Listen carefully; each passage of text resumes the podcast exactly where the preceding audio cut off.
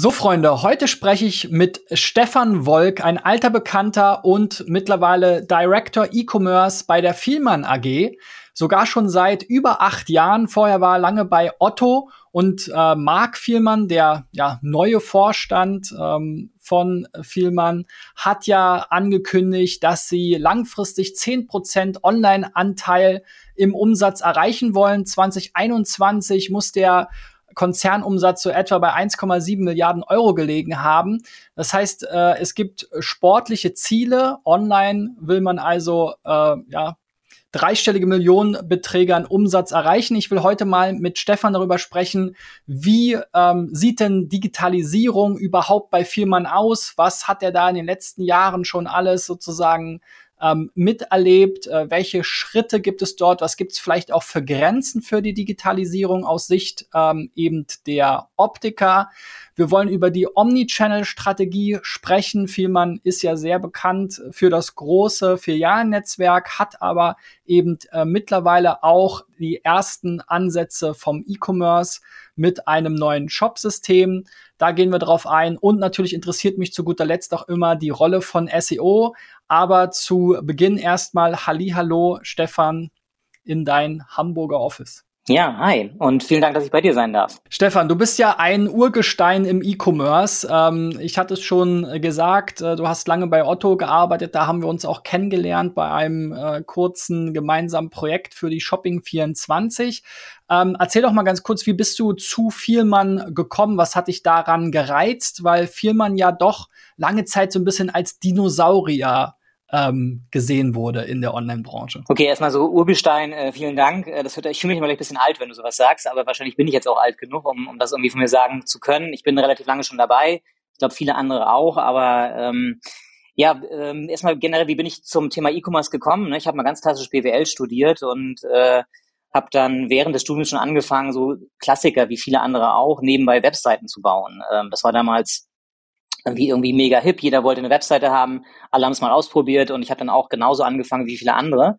Habe dann recht schnell festgestellt, dass du, dass dieses ganze Thema, warum brauche ich eigentlich eine Webseite? Warum ist es eigentlich spannend, online präsent zu sein, mich noch mehr interessiert hat. Ähm, und hatte dann so die ersten Berührungspunkte auch mit E-Commerce. Ähm, ich habe das am Anfang so als kleine Agentur neben dem Studium gemacht, um das zu finanzieren.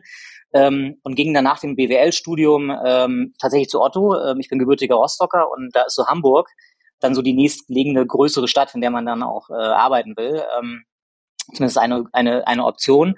Und Otto ist einfach damals in Hamburg schon äh, logischerweise eine Institution gewesen, war so und auch heute noch ja der ähm, interessanteste E-Commerce-Player eigentlich in, in, äh, in Deutschland. Ähm, da ist ja auch viel passiert in den letzten Jahren. Ja, und hatte dann die Chance, so in den ersten Jahren äh, bei Otto, das war so 2003 bis 2006, ganz, ganz viel so Online-Marketing First Experience zu machen. Also so da, damals ging SEO los, damals war Affiliate Marketing. Wir haben eines der ersten Affiliate-Programme damals bei Otto ähm, aufgebaut für in Deutschland. Da musste man aber noch erklären, was ist eigentlich Affiliate Marketing. Ne? Da hat irgendwie jeder gefragt und das war, okay, das ist das und das. Und bis man es dann wirklich allen erklärt hatte, ähm, ist immer wieder mehr passiert. Das war super spannend.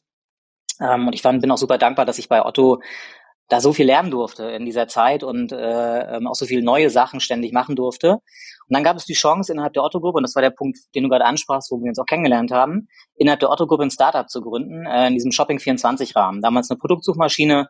Und wir haben dann mit einem äh, ganz jungen neuen Team ähm, einen, einen Social-Commerce-Ansatz versucht, äh, leider so ein bisschen so im Nachgang vor seiner Zeit. Also wir haben damals Social Commerce, damals hieß es noch Web 2.0, ich weiß nicht, ob du dich noch erinnerst, das waren so die ersten Wordings ja so für Social, ne? Das war ja, hieß ja erst gar nicht Social, sondern Web 2.0 war so das, das Buzzword.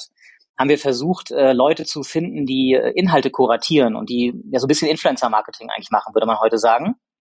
Und das hat am Anfang eben eben noch nicht so gut funktioniert, weil die Leute noch nicht bereit waren, das zu tun. Ne? Das war noch so, heute macht das jeder, heute hat jeder irgendwie, wenn ich meine Kids angucke, äh, die sind ständig am Content produzieren. Damals war das halt noch so sehr Überzeugungsarbeit und das hat bei dem Geschäftsmodell nicht so gepasst. Wir haben es dann gedreht, es wurde dann eine, eine sehr effektive Produktsuchmaschine, die wir noch vertikalisiert haben in, in viele, viele äh, Themen. Ähm, da war ich dann fünf Jahre, in Summe in der gesamten Otto-Gruppe neun Jahre. Ja, und dann nach einer sehr spannenden Freelancer-Zeit, so knappe zwei Jahre, ähm, wo ich für mich gemerkt habe, Freelance ist nett, äh, ich mag das eigentlich, ähm, weil man sehr frei arbeiten kann. Meine Family war auch sehr happy, muss ich gestehen, ähm, über die Arbeitszeiten. Das sind dann schon nochmal, wenn man das gut einteilen kann, ein bisschen andere Sachen. Aber ich habe gemerkt, mir fehlt so die Aufhängung. Ich brauche irgendwie einen Rahmen. Ähm, ich bin ein Teamplayer und äh, dann immer rauszugehen, wenn es spannend wird, so als Freelancer, das war nicht so meins und ich suchte dann nach einer neuen äh, Herausforderung. Ja, und dann kam ich halt irgendwie auf das Thema Optik. Ähm, ich bin selber Brillenträger, seitdem ich zwölf Jahre alt bin. Das heißt also schon Peer Group quasi ähm, von der Jugend an. Ähm, und hatte mich ganz grob schon mal mit beschäftigt, ähm, aber auch nicht so richtig tief. Ich habe ja vorher Fashion bei Otto viel gemacht, auch Furniture. Ähm, und Optik war irgendwie so ein, ist so ein Nischenthema immer gewesen. Ne? Das ging aber online auch langsam los. Ich hörte einen Vortrag von dem Gründer von Brille24 damals, das war so Ende 2012, und dachte so, wow, coole Branche, Milliardenbranche, ähm, kennst du, weißt du noch gar nichts drüber, was machen die eigentlich online? Wer ist dann da so der wichtigste Player? Oh, Vielmann. Äh, in also im deutschsprachigen Raum auf jeden Fall. Äh, was machen die denn eigentlich? Da war noch sehr wenig. Ähm, und dann hatte ich aber die Gelegenheit tatsächlich dann auch äh, zu einem sehr frühen Zeitpunkt äh, Marc Viermann kennenzulernen, der damals gerade mit dem Studium fertig war und anfing, Unternehmen zu arbeiten. Ja, und da habe ich halt für mich so zwei Sachen erkannt. Äh, zum einen, diese Branche ist halt super interessant. Das ist so eins der nächsten äh, Themen, wo noch viel passieren wird. Und das reizt mich halt immer.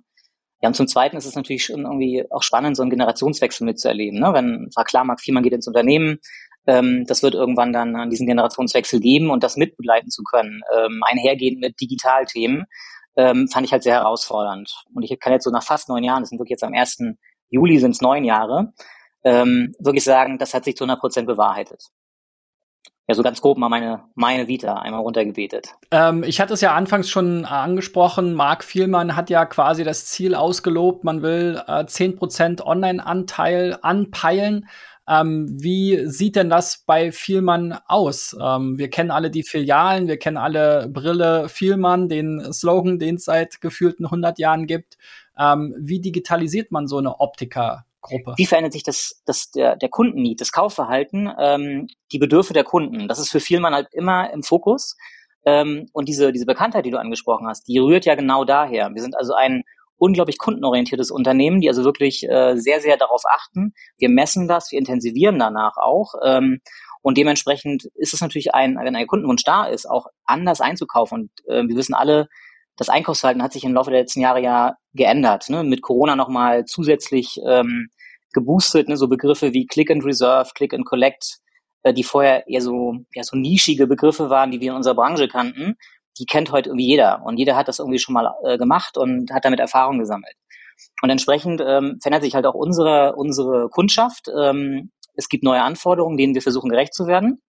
Und das ist so eine Optik, leider nicht ganz so einfach wie in anderen Branchen. Ähm, das hat vor allen Dingen damit zu tun, wenn wir auf unser Kernprodukt gucken, die Brille, also die wir beide auf der Nase tragen, das ist halt eben nicht so ein klassisches Retail-Produkt, wo du sagst, okay, das will ich haben von dem Brand und dann kaufst du das, sondern ähm, das kennt jeder, der eine Brille trägt und der schon mal beim Optiker war. Das ist ein, eigentlich ein intensiver Prozess, ein Serviceprozess, der aus mehreren Komponenten besteht. Also zum ersten ist es klar ein Fashion-Thema, ne? auch immer deutlich stärker. Brille wird immer interessanter. Das merken wir in unseren Märkten auch, dass Leute gerne Brille tragen. Das ist auch nach Land noch ein bisschen unterschiedlich. Ne? Es gibt einige Länder, wo die Leute auch mehr Kontaktlinsen tragen als zum Beispiel in Deutschland, aber grundsätzlich Brille merkt man ist immer mehr ein Fashion-Thema. Das Zweite ist natürlich, ähm, es ist aber trotzdem ein Medizinthema, ne? weil am Ende geht es darum, eine Sehstärke zu ähm, ähm, zu begradigen, zu helfen, dass man besser sehen kann. Und äh, deswegen ist es ein Medizinthema. Und es ist, ähm, da jetzt zwei Komponenten zusammengebaut werden, nämlich eine Fassung und ein Glas, das dort eingeschliffen wird, auch ein Handwerksthema. So, und diese drei Sachen, die ineinander greifen, die machen es halt hochkomplex, das abzubilden. Und um das halt am Ende des Tages auch äh, gewährleisten zu können in der gleichen Qualität, und das ist uns extrem wichtig, ne? weil wir sagen halt immer, ähm, die Qualität muss immer gleich sein. Die kann jetzt nicht unterschiedlich sein, wenn ich online eine Brille kaufe, dass sie schlechter ist, als wenn ich im Laden das Ganze gemacht habe. Das ist die oberste Maßregel. Trotzdem wollen wir natürlich schauen, dass wir das in irgendeiner Form auch hinbekommen, um den Kunden das zu ermöglichen, weil der Kundenwunsch ist da. Es gibt Kunden, die sagen, ich möchte nicht mehr unbedingt in den Laden gehen. Äh, die möchten wir auch gerecht werden. Das sind auch unsere Kunden, teilweise die das halt, die das möchten und dem möchten wir hier auch ein Angebot machen. Dafür müssen wir drei Sachen ähm, hinbekommen. Ähm, und zwar sind das zum ersten Du musst die Sehwerte irgendwie erheben können. Da kannst du noch sagen, okay, die habe ich jetzt vom letzten Mal noch und die haben sich nicht großartig geändert. Okay, Haken dran. Das zweite, was du brauchst, ähm, du brauchst irgendeine Möglichkeit, das Thema Anprobe ähm, ähm, äh, adaptiv zu machen. Ne? Also das, was du im Laden machst, du gehst in, zu einem Optiker, ähm, der geht mit dir gemeinsam an die Wand, du suchst dir Brillen aus, der berät dich und fragt dich halt äh, nach gewissen Sachen, wofür brauchst du die und so weiter.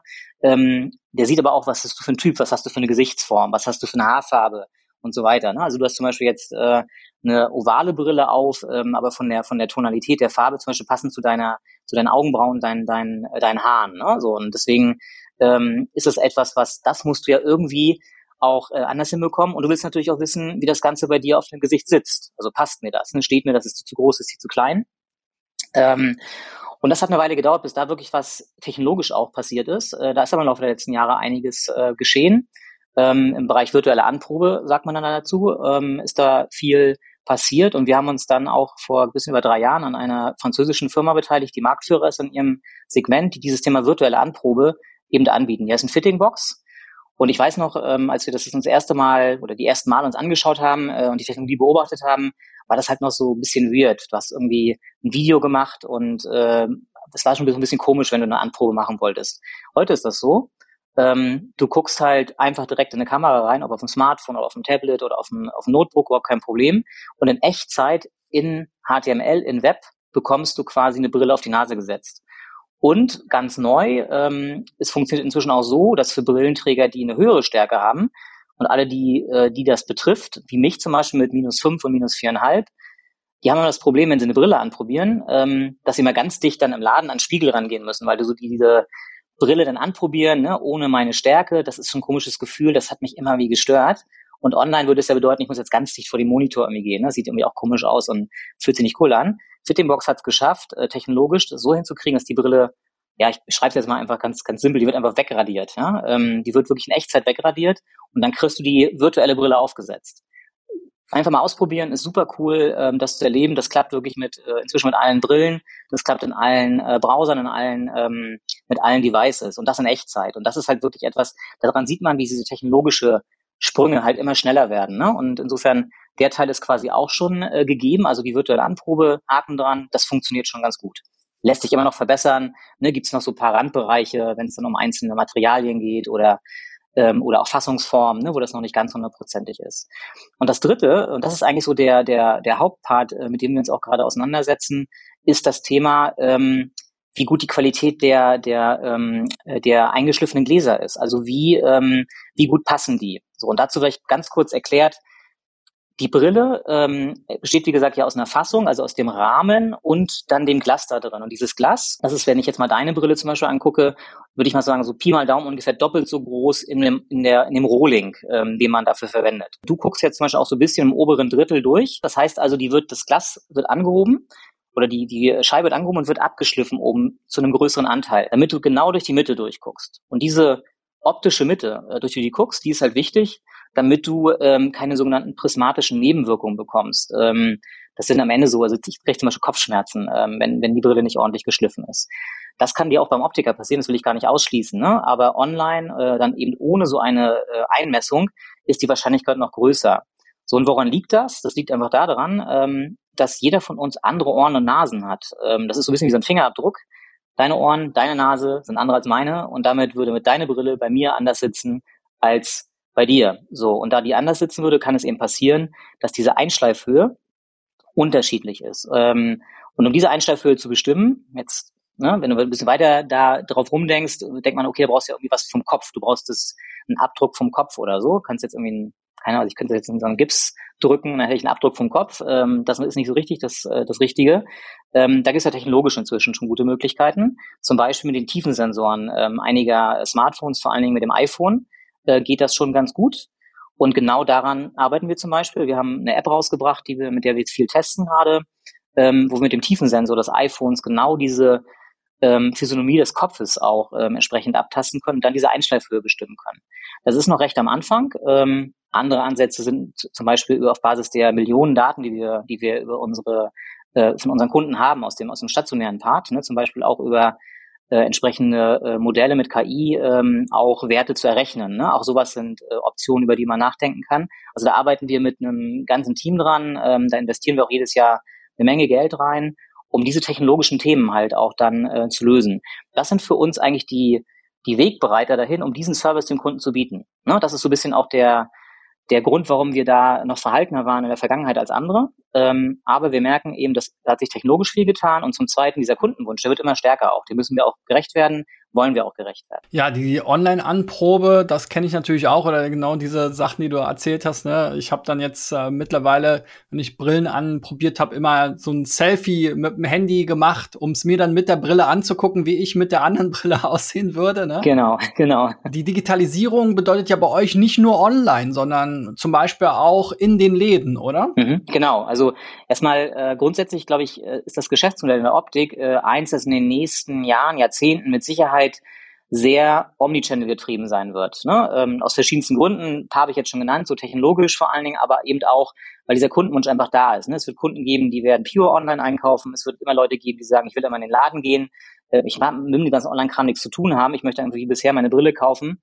Und es wird Kunden äh, geben, und die gibt es auch heute schon, die zwischen den Welten wechseln. Ne? Also die einfach sagen, ich fange hier an, online zum Beispiel eine Brille auszusuchen, gehe in den Laden und mache den Rest dann dort. Ähm, das einhergehend äh, bedeutet für uns auch, dass wir mit dem Thema Digitalisierung ähm, viele Verbesserungen für unsere Kunden erreichen wollen. Ne? Also das ist ähm, für uns mal der Anspruch jetzt auch äh, in dem, was wir tun, dass wir uns genau anschauen, wo haben wir denn eigentlich Herausforderungen, wo haben wir denn Sachen, wo wir was verbessern können. Also Digitalisierung zum Selbstzweck ähm, ist es nicht, sondern eher immer ganz genau geguckt, was sind eigentlich die Kundenneeds. Und ähm, als ich begonnen habe vor bisschen über acht Jahren dann bei Vielmann, ähm, war genau so ein Moment, wo wir dachten, was können wir dann eigentlich äh, tun mit digitalen Services? Ähm, wie können wir Probleme lösen, die momentan existieren? Oder wo können wir was verbessern? Und eins der größten Herausforderungen bei Vielmann ist ein sehr luxuriöses Problem, nämlich dass wir äh, sehr hohe Kundenfrequenzen haben. Ähm, das würde jeder bestätigen, der schon mal irgendwie in einem unserer Geschäfte war, gerade so zu Kernzeiten kann das wirklich mal sein. Jetzt auch vor Corona ne, und jetzt auch so ein bisschen äh, nach Corona merken wir das auch, das geht genauso wieder weiter dort, wo die Geschäfte wieder in ähnlicher Frequenz auch aufhaben dürfen, dass die Kunden äh, ja oft auch warten müssen. Das passiert einfach ähm, dadurch, dass so viele Kunden vorbeikommen. So und äh, da kannst du natürlich schauen, wie kann ich mit digitalen Ansätzen das in irgendeiner Form verbessern. Und da haben wir, ähm, um so ein paar Beispiele rauszunehmen, ähm, das Thema Terminvereinbarung auch dann äh, konkreter äh, sind wir eingegangen. Das bedeutet aber auch äh, für sowas wie Terminvereinbarung, dass du deine Prozesse ähm, in den Geschäften auch dir nochmal genau anschauen musst, um eben verbindliche Aussagen auch geben zu können, wie lange etwas dauert. Ne? Das ist ja, wenn du vorbeikommst, sagst, ich bin jetzt ein, ein Spontankunde äh, und du musst halt warten, ist das relativ einfach. Sobald du aber eine verbindliche Aussage treffen willst und auch Termine organisieren willst, bei so einem flexiblen Servicemodell, ne? weil du kennst das wahrscheinlich selber, wenn du zum Optiker gehst, das kann mal irgendwie eine halbe Stunde dauern, das kann aber auch mal zwei Stunden dauern. Äh, wenn dir noch einfällt, oh, ich möchte noch eine zweite Brille oder ähm, ich möchte noch einen Sehtest machen, weil die Seh Sehwerte sind vielleicht doch nicht mehr so aktuell, dann verschiebt sich das Ganze plötzlich so. Und insofern ist das eine große Herausforderung ähm, äh, in der Digitalisierung, dann hier diese Prozesse auch entsprechend äh, sich genau anzugucken bei so einer hohen Frequenz. Wenn es nicht so voll ist in anderen, bei anderen Optikern, die kennen das Problem gar nicht. Ne? Für die ist das nicht so relevant. Ähm, die verteilen ihre Termine und gut ist. Ne, so, um mal so ein, so ein Beispiel zu geben, äh, so ein kleinerer Optiker jetzt in Randlage, der verkauft so ein bis zwei Brillen am Tag. Ähm, durchschnittliche Firmen, äh, Niederlassungen verkaufen halt über 30 Brillen am Tag. Und da gibt es einige große äh, Geschäfte, die also wirklich so im dreistelligen Bereich auch Brillen verkaufen. Ne? Da hast du ganz andere Frequenzen, da musst du ganz andere Herausforderungen meistern. Und das haben wir versucht mit digitalen Ansätzen ähm, zu verbessern. Eine Sache, die auch im E-Commerce ähm, ähm, oder das Thema E-Commerce dann schon reinspielt, ist zum Beispiel das Thema Kontaktlinse. Ähm, da ist der Markt ein bisschen anders. Ne? Ähm, in der Brille ist es halt so, da geht das ja gerade erst los. Da haben wir noch relativ kleine Anteiligkeiten auch auf den Gesamtmarkt betrachtet. In der Kontaktlinse ist ein anderes Produkt, ähm, funktioniert ganz anders. Hast du schon andere Anteiligkeiten? Und da sind wir inzwischen auch ähm, sehr weit, was das Thema Distanzbelieferung. Also du kannst es dir nach Hause liefern lassen, deine passenden Kontaktlinsen. Da sind wir schon ähm, äh, bei 60, über 60 Prozent jetzt. Aktuell der Markt so ungefähr bei über also 50 bis über 50 Prozent Anteiligkeit ähm, online. Und da haben wir damals auch geschaut, so vor sechs, sieben Jahren. Ähm, nicht, weil wir uns damit beschäftigt haben, wie, wie sich das verändert und dass wir irgendwie Anteile verlieren an online, sondern eher, wir haben uns angeschaut, warum sind die Leute eigentlich im Laden und unter anderem, warum stehen die an der Kasse? Also ich habe mich dann auch gefragt, da stehen die an der Kasse, stehen zehn Leute, was machen die eigentlich den ganzen Tag da? Ähm, der eine will bezahlen, der andere hat irgendwie eine Frage, weil seine Schraube an der Brille locker ist oder so. Ähm, und der dritte sagt halt, ich will meine Kontaktlinsen nachkaufen. Dann steht er da irgendwie zehn Minuten, eine Viertelstunde an der Kasse und wartet darauf, seine Kontaktlinsen zu bekommen. Und wenn er Pech hat, haben wir die gerade nicht da, weil die seine, seine Stärke ausverkauft ist. So. Und genau dafür haben wir den Firmen Kontaktlinsen-Service geschaffen. Das heißt, wenn wir wissen von dir, was für, für eine Fass, äh, was für eine ähm, Kontaktlinse du benötigst, dann kannst du dein System quasi ganz, ganz einfach mit äh, drei Klicks nachbestellen. Ne? Das ist wirklich einmal nur einloggen in eine App oder in so ein Webfrontend und kannst es nachbestellen. Im letzten Jahr, äh, im vorletzten Jahr haben wir auch äh, das Ganze noch ergänzt um einen äh, klassischen Online-Shop für Kontaktlinsen. Ähm, das heißt also auch Kunden, die vorher noch nicht bei Vielmann im Laden waren, können auch inzwischen ihre Kontaktlinsen bei uns kaufen. Weil in der Linse ist das so, ähm, dass du meistens, wenn du weißt, was du brauchst, dann äh, ist es halt wirklich ein reines Convenience-Thema. Ne? Du kaufst einfach deine Linse nach und äh, wir haben ja jederzeit die Option, und da unterscheiden wir uns ja auch von den klassischen Pure-Playern, dass, dass wir sagen können, wenn du nochmal eine Frage hast, wir haben jederzeit einen Ansprechpartner in einer unserer Niederlassungen für dich. Du kannst jederzeit nochmal so eine Nachkontrolle, nennt sich das, machen, ne, wo nochmal gemessen wird, ist das die richtige Linse? Ne, weil es gibt Leute, die haben irgendwie plötzlich rote Augen, fragen sich, warum ihre Augen trocken sind. Das kann auch an der falschen Linse liegen da helfen wir dann einfach. Ne? Da sind wir auch für die äh, Kunden, die zu online zu uns gekommen sind, jederzeit ansprechbar. Und das ist dann übrigens auch schon so ein schöner Omnichannel-Approach, äh, wo genau das funktioniert. Ne? Also du hast online den, den Kunden-Need ähm, befriedigt äh, und trotzdem bietest du über dein Filialnetzwerk eben die Möglichkeit auch darüber aus Service-Level anzubieten, die andere eben nicht anbieten können. Ne? Das ist also etwas, an das wir ganz fest glauben und wo wir auch merken, dass unsere Kunden das sehr schät zu schätzen wissen und auch in Anspruch nehmen. Ja, und ähm, vielleicht nochmal so das letzte Beispiel, Digitalisierung, äh, was für mich auch persönlich äh, so eins der, der spannendsten äh, Themen war, weil es für mich ganz neu war. Ne? Meine Vita, haben wir gerade kurz drüber gesprochen, ist sehr online äh, getrieben, äh, immer E-Commerce. Ähm, und dann hatte ich plötzlich bei Firman äh, die Aufgabe, es ging um das Digitalisieren der Schaufenster. Also auch ein, ein Thema, wo man natürlich, wenn man das ein bisschen länger betrachtet, auch dann über ähm, über E-Commerce sprechen kann, ne, weil man auch über Warenverfügbarkeit in den Geschäften reden kann. Und wenn ich dann Displays in den Schaufenstern habe, kann ich ja auch genau Produkte anzeigen, die ich zum Beispiel in meinem Warenbestand äh, im Ladengeschäft habe. So, ne? Also das ist dann so die Brücke in Richtung äh, Online und ähm, auch Plattform und Omnichannel. Aber damals ging es wirklich ganz simpel am Anfang darum, Displays in die Schaufenster einzubauen, äh, ein Content-Management-System zu finden, mit dem wir Inhalte dort draufbringen können. Und da habe ich mich halt mit Ladenbau plötzlich beschäftigt und mit Dekoration ähm, und das war wirklich für mich tatsächlich eine mega Challenge. Äh, es hat unglaublich viel Spaß gemacht und dafür bin ich auch immer dankbar, dass man bei Vielmann auch ständig mal neue Sachen ausprobieren kann. Ne? Also da ähm, wird man wirklich jeden Tag gefordert und das war für äh, das ganze Team, ähm, mit dem ich das machen durfte, wirklich für uns war es echt eine Herausforderung. Wir haben de facto von null aus angefangen äh, mit dem Thema, waren auf vielen Messen, haben uns das angeschaut, haben mit vielen Dienstleistern gesprochen, wie macht man das eigentlich? Und so dieses Digital Signage, ähm, im Fachjargon sagt man dazu, ähm, ist noch nicht, nicht so weit wie viele andere Branchen. Ne? Das siehst du auch, wenn du so mal guckst durch die einzelnen Einkaufsstraßen. Das ist sehr unterschiedlich, was da so an Sachen verbaut ist. Äh, und eines der ersten Dinge, die ich aber gelernt habe dann, oder die wir gelernt haben, war, ähm, du brauchst halt ganz andere Displays in so einem Schaufenster. Weil da scheint zum Beispiel, äh, wir haben in Italien auch äh, viele Geschäfte inzwischen, da scheint halt mal hart die Sonne den ganzen Tag drauf. Und da kannst du halt nicht irgendwie Mediamarkt gehen und einen Fernseher kaufen und den ins Schaufenster stellen, sondern brauchst du halt schon so ein High-Brightness-Gerät, ähm, und das hat ganz andere Herausforderungen. Du musst da WLAN rankriegen, äh, damit der Content auch läuft und, und, und. Also viele, viele Sachen. Da geht es eben um äh, ganz klassisch Ladenbau kombiniert mit Digitalisierung und da kommen dann so zwei Komponenten zusammen. Ja, das ist so ein bisschen ganz grob und ganz, ganz viele mehr Sachen, die wir noch gemacht haben im Laufe der letzten Jahre, aber das ist so, ähm, ich mal zusammengefasst und seit, ähm, jetzt muss ich kurz überlegen, seit September 2020 ähm, haben wir dann eben bei Firmen gesagt, aus dem digitalen Servicebereich heraus äh, ziehen wir das Thema E-Commerce, äh, separieren wir, bauen dafür ein Team auf. Das mache ich jetzt. Ähm, zwischen sind es so knappe 30 ähm, Leute hier bei uns, die das Ganze machen, plus noch äh, Product Teams äh, und IT-Infrastruktur, ähm, die am Thema E-Commerce arbeiten. Wir sind aktuell jetzt in Deutschland mit einem Online-Shop präsent, in Polen und Tschechien auch. In Tschechien sind wir letztes Jahr gestartet auch für uns ein ganz neuer Markt, also nicht nur für online, sondern auch generell für stationär. Haben wir dort erst begonnen, auch Geschäfte aufzumachen. Und wir expandieren halt weiter. Ne? Wir sind gerade bei, in weitere Länder zu gehen, ähm, fangen aktuell an erstmal mit der Kontaktlinse und der Sonnenbrille. Also Plan-Sonnenbrille ist ein weiteres Sortiment für uns, also Sonnenbrille ohne Stärke. Ähm, aber natürlich wird auch das Thema Korrektionsbrille hier in den nächsten Jahren für uns äh, entsprechende Bedeutung gewinnen. Ne? Da gibt es einige ähm, Pilotsachen, an denen wir arbeiten. Firman ist mal so ein bisschen wie so ein Eisberg. Ähm, alles, was man so draußen sieht, ist nicht aber unbedingt die hundertprozentige Wahrheit. Da gibt es noch ein paar Sachen mehr.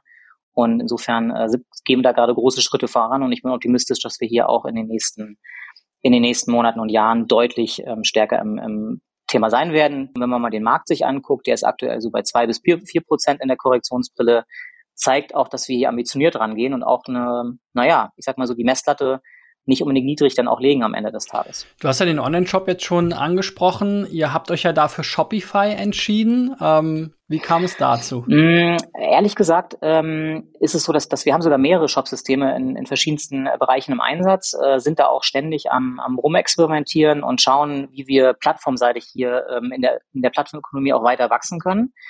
Ähm, für den deutschen Shop haben wir uns tatsächlich für Shopify entschieden.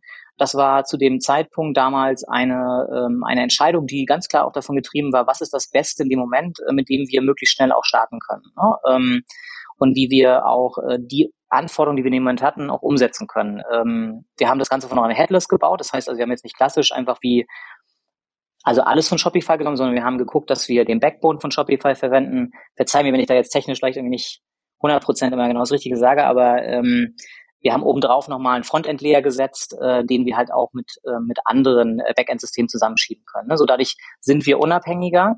Das ist ja gerade, wenn du dir das äh, im Thema Omnichannel anguckst, äh, ja die große Herausforderung. Ne? Die, ähm, die Realität ist, ähm, so ist es in vielen Unternehmen, die ich auch gesehen habe, die anfangen mit Verbindung der Kanäle, dass du einfach viele, viele Frontends auch hast. Ne? Das heißt, die Mitarbeiter sind oftmals konfrontiert damit, dass sie sich für einen neuen Service irgendwie schon wieder in das nächste Ding einloggen müssen. Ne? Und dann kommt der nächste Service, der gebaut wird, und dann kommt die nächste Maske. Und dann hast du lauter Logins, äh, bist tierisch überfordert. Und deswegen ähm, sind wir gerade dabei, das Ganze einmal äh, sauber aufzuräumen, Step by Step. Ne? Das ist ja auch jetzt nicht irgendwie, was man über Nacht macht. Äh, da hängen viele Systeme dran, auch viele Systeme, über die eine Menge Umsatz läuft, ne, die auch extrem gut funktionieren. Also nicht alt heißt ja nicht immer, dass es schlecht ist. Ähm, alt heißt meistens aber nur, dass es eben noch nicht so flexibel ist in der, ähm, in der Umsetzung oder in der Anpassung. Aber grundsätzlich sind wir gerade dabei, ähm, hier eine Omnichannel-Plattform zu bauen, ähm, die viele Komponenten enthält, also entlang der gesamten Wertschöpfungskette. Ähm, und da ist Shopify gerade eine Komponente drin, ne? ähm, die genau, die wir aktuell für Deutschland und auch für Polen und Tschechien ähm, anbieten als ähm, Shop-Komponente. Ähm, das ist aber nicht ausgeschlossen, dass wir das halt im Laufe der nächsten Jahre auch noch austauschen werden. Ne? Da, da sind wir also in der, in der ständigen Entwicklung. Komponenten werden wir aber immer wieder weiterverwenden. Das ist eigentlich das Spannende dran. Ne? Also man ähm, ist ja heutzutage in der Lage, vieles wieder zu, zu verwenden, das man schon hat. Genau das ist auch unser Ansatz. Und eben dann auch das Gleiche in den, in den Stationärgeschäften äh, zu bieten. Ne? Also sieht vielleicht ein bisschen anders aus, aber äh, die Logik muss eigentlich die gleiche sein, weil der Kunde am Ende des Tages, und das ist ja die große Challenge, äh, der Kunde erwartet das ja. Er erwartet ja, dass wenn du irgendwie online angefangen hast, oder selbst ganz simpel, du hast online was gekauft ähm, und du willst es im Laden zurückgeben. Das ist irgendwie so, das musst du gar nicht propagandieren, das passiert. Weil die Kunden das einfach suggestiv machen. Oder ich habe online was gesehen, ich erwarte das gleiche Angebot im Laden. Und wenn du dann dem Kunden nicht ähm, helfen kannst, im Laden oder andersrum online, wenn er schon im Laden begonnen hat beispielsweise und über einen Account dann seinen Kauf zu Hause beenden will. Wenn du das halt nicht ähm, sauber hinbekommst, dann hast du sowohl unzufriedene Kunden, ähm, die irgendwie sagen, ey, das macht irgendwie keinen Spaß, äh, da gehe ich woanders hin. Und du hast natürlich aber auch äh, hart frustrierte Mitarbeiter, ne, die einfach sagen so, oh, ich konnte ihm jetzt nicht helfen. Und bei diesem Kundenzufriedenheitslevel, dass wir halt, ähm, dass wir halt für uns eben ganz, ganz wichtig betrachten, dass der Kunde wirklich zufrieden rausgeht, weil darauf basiert unsere ähm, Philosophie, ne? unser Leitspruch ist, der Kunde bist du. Und äh, wenn das halt nicht gegeben ist, ähm, dann haben wir ein Problem. Und deswegen ist es so wichtig, dieses Omnichannel-Thema sauber zu durchdenken, sauber zu testen. Ähm, und das machen wir auch. Ne? Wir testen wirklich ähm, in vielen Regionen. Wir haben ja äh, knappe 900 Geschäfte. Da hast du viele Möglichkeiten, auch diese diese äh, Optionen eben jetzt nicht in gleich in allen, sondern eben den einzelnen erstmal auszuprobieren und hier mal den Ansatz und da mal den Ansatz und den besten wählst du dann am Ende ähm, und iterierst ihn auch immer weiter dann. Wenn wir mal zum Thema äh, SEO kommen, ich habe da natürlich so ein paar Tools gecheckt, mal geguckt, äh, was bei vielmann.de so an Traffic gemessen wird von außen oder geschätzt, besser gesagt. Ja, Similar sagt hier zum Beispiel 1,8 Millionen ähm, Besucher im Monat, ungefähr 60 Prozent über Search, wobei dann fast 83 Prozent äh, organisch, also über SEO kommen sozusagen. Wenn ich bei SEMrush reinschaue, ähm, da errechne ich so fast 88 Prozent Brand Keywords, also Leute, die nach Vielmann oder Vielmann plus irgendwas suchen. Da merkt man schon die die Stärke der, der Marke. Also es ist relativ viel Traffic äh, vorhanden und viele Leute suchen schon nach Vielmann ähm, äh, und äh, entsprechenden Kombinationen. Welche Rolle spielt denn so ein Thema SEO jetzt für eure ganzen Maßnahmen, die ihr da, mhm. die du gerade beschrieben hast? Also erstmal grundsätzlich natürlich wahrscheinlich wie bei vielen anderen auch spielt SEO für uns eine, eine gewichtige Rolle. Ne? Du hast es gerade gesagt, die Zahlen sind jetzt nicht ganz so äh, so 100 Prozent, ne? die Anteiligkeiten sind, sind ein bisschen anders, aber so das Volumen äh, geht schon in die richtige Richtung. Ähm, also eine Menge Traffic auf jeden Fall, der auch ähm, hier über die Suchmaschinen äh, kommt. Die Kunden suchen einfach danach oder auch äh, Interessenten. Ähm, das Spannende ist ja, wir bewegen uns ja in einem Feld ähm, im Omnichannel-Bereich zwischen beiden Welten. Also zum einen Kunden, die online kaufen wollen, ähm, die ein gewisses Bedürfnis haben, die suchen dann eben äh, nach Fassung, die suchen nach, Kont nach, nach Kontaktlinsen und so weiter. Und du hast aber natürlich auch eine Menge Leute, die suchen halt eher ähm, jetzt nach dem Zugang zum, zum Laden, äh, die einfach nach Öffnungszeiten suchen, die oder die wollen sich informieren äh, vorher über das Sortiment und so weiter. Also ziemlich unterschiedlichste äh, Bedürfnisse der Kunden. Was ich übrigens auch spannend finde, ne? wenn du jetzt so ein Pure Player online bist, dann hast du halt eine sehr geradlinige äh, Roadmap auch in deiner SEO-Strategie. Für uns ähm, ist es immer ein Spagat zwischen beiden. Also wir müssen ja beides versuchen ähm, abzudecken. Und im, im klassischen Online-Marketing für äh, E-Commerce haben wir die üblichen KPIs, ne, die für uns eine Rolle spielen am Ende des Tages. Wie viele Leute kannst du dazu ähm, konvertieren, dass sie kaufen? Ähm, danach kannst du versuchen auch zu steuern. Du kannst den Content dorthin gehend optimieren. Ähm, da machen wir eigentlich, eigentlich genau das, was ich immer sagen, was jetzt auch der marktübliche Standard ist. Das kann aber noch besser werden, weil natürlich auch ein Google auf uns guckt als eine Seite, die jetzt eben nicht nur transaktional in Richtung E-Commerce unterwegs ist. Ähm, leider bewertet Google das ja immer noch sehr hoch ne? und sagt halt, ähm, je mehr transaktional du bist, umso besser bist du gewichtet ähm, bei einer Anfrage, die ich äh, jetzt eher transaktional zusortiere. Ähm, die Welt ist aber eben hier ähm, nicht ein, einseitig, sondern mehrdimensional. Ähm, gerade im, im stationären Bereich ähm, haben wir eine ähm, ganz spannende, äh, spannende Situation, dass äh, in Suchmaschinen Begriffe immer mehr lokalisiert werden. Ähm, ein, eine, ein Wort wie Brille beispielsweise. Ne? Das kannst du entweder zuordnen zu, jetzt will er hier online eine Brille kaufen oder will zumindest sich äh, um Brillenmodelle ähm, kümmern und will die irgendwie suchen oder er möchte eben stationär eine Brille ähm, kaufen. Das versucht Google auch ständig auszutarieren. Das ist jetzt bei anderen Begriffen jetzt so Tischler oder so, ähm, da ist es schon viel einfacher, ne? weil das da relativ klar ist, dass es ein lokaler Begriff ist. Und das Spannende ist eigentlich, finde ich, in dieser Lokalisierung, dass das super unterschiedlich ist. Also wenn wir beide jetzt an einem Standort was ich einen ganz blanken Browser nehmen würden und äh, ein Wort eingeben, das aus unserem Kontext irgendwie ist, würden wir trotzdem beide, weil ja weiß, wo wir stecken, ein anderes Ergebnis ausspielen. Und das geht dann ja noch mit Personalisierung und Suchverlauf und so weiter, weißt du selber besser als ich, ja noch viel, viel stärker in eine Differenzierung. Und das merken wir im, im, äh, im stationären ähm, Ergebnis nochmal deutlich stärker als im, im pure online getriebenen Ergebnis. Und ein weiteres Thema kommt dazu, ähm, für uns spielt natürlich so etwas wie Google Maps und die Integration in die Google-Suche eine viel größere Rolle als jetzt für einen, das interessiert ja jetzt einen, einen Online-Händler eigentlich nicht. Ne? Also ob da jetzt irgendwie seine, sein Headquarter irgendwie auftaucht oder so, das ist dem egal.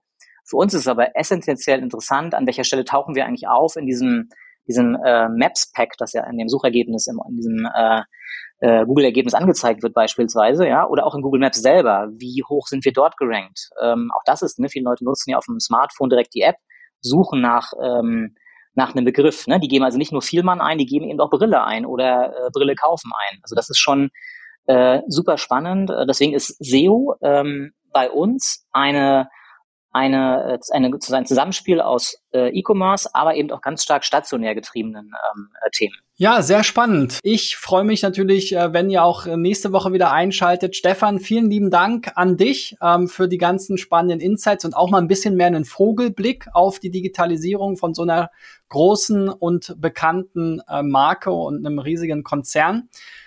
Bis dahin, ciao, ciao. Vielen Dank, dass ich da sein durfte. Ciao, ciao.